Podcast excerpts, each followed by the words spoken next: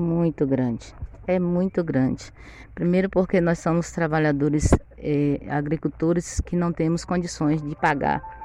E na verdade, eh, para bater um saco de milho de feijão agora, ele está custando em média 13 reais o saco.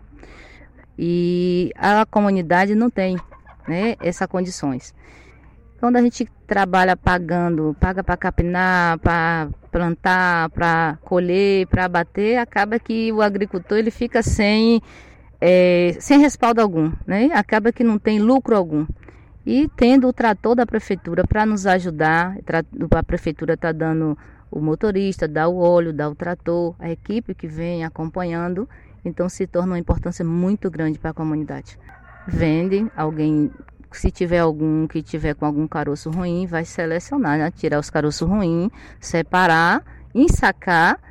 Alguns vai vender, outros vão colocar num tonel, vão armazenar, né, para plantar no próximo ano e também para criar galinha, porco.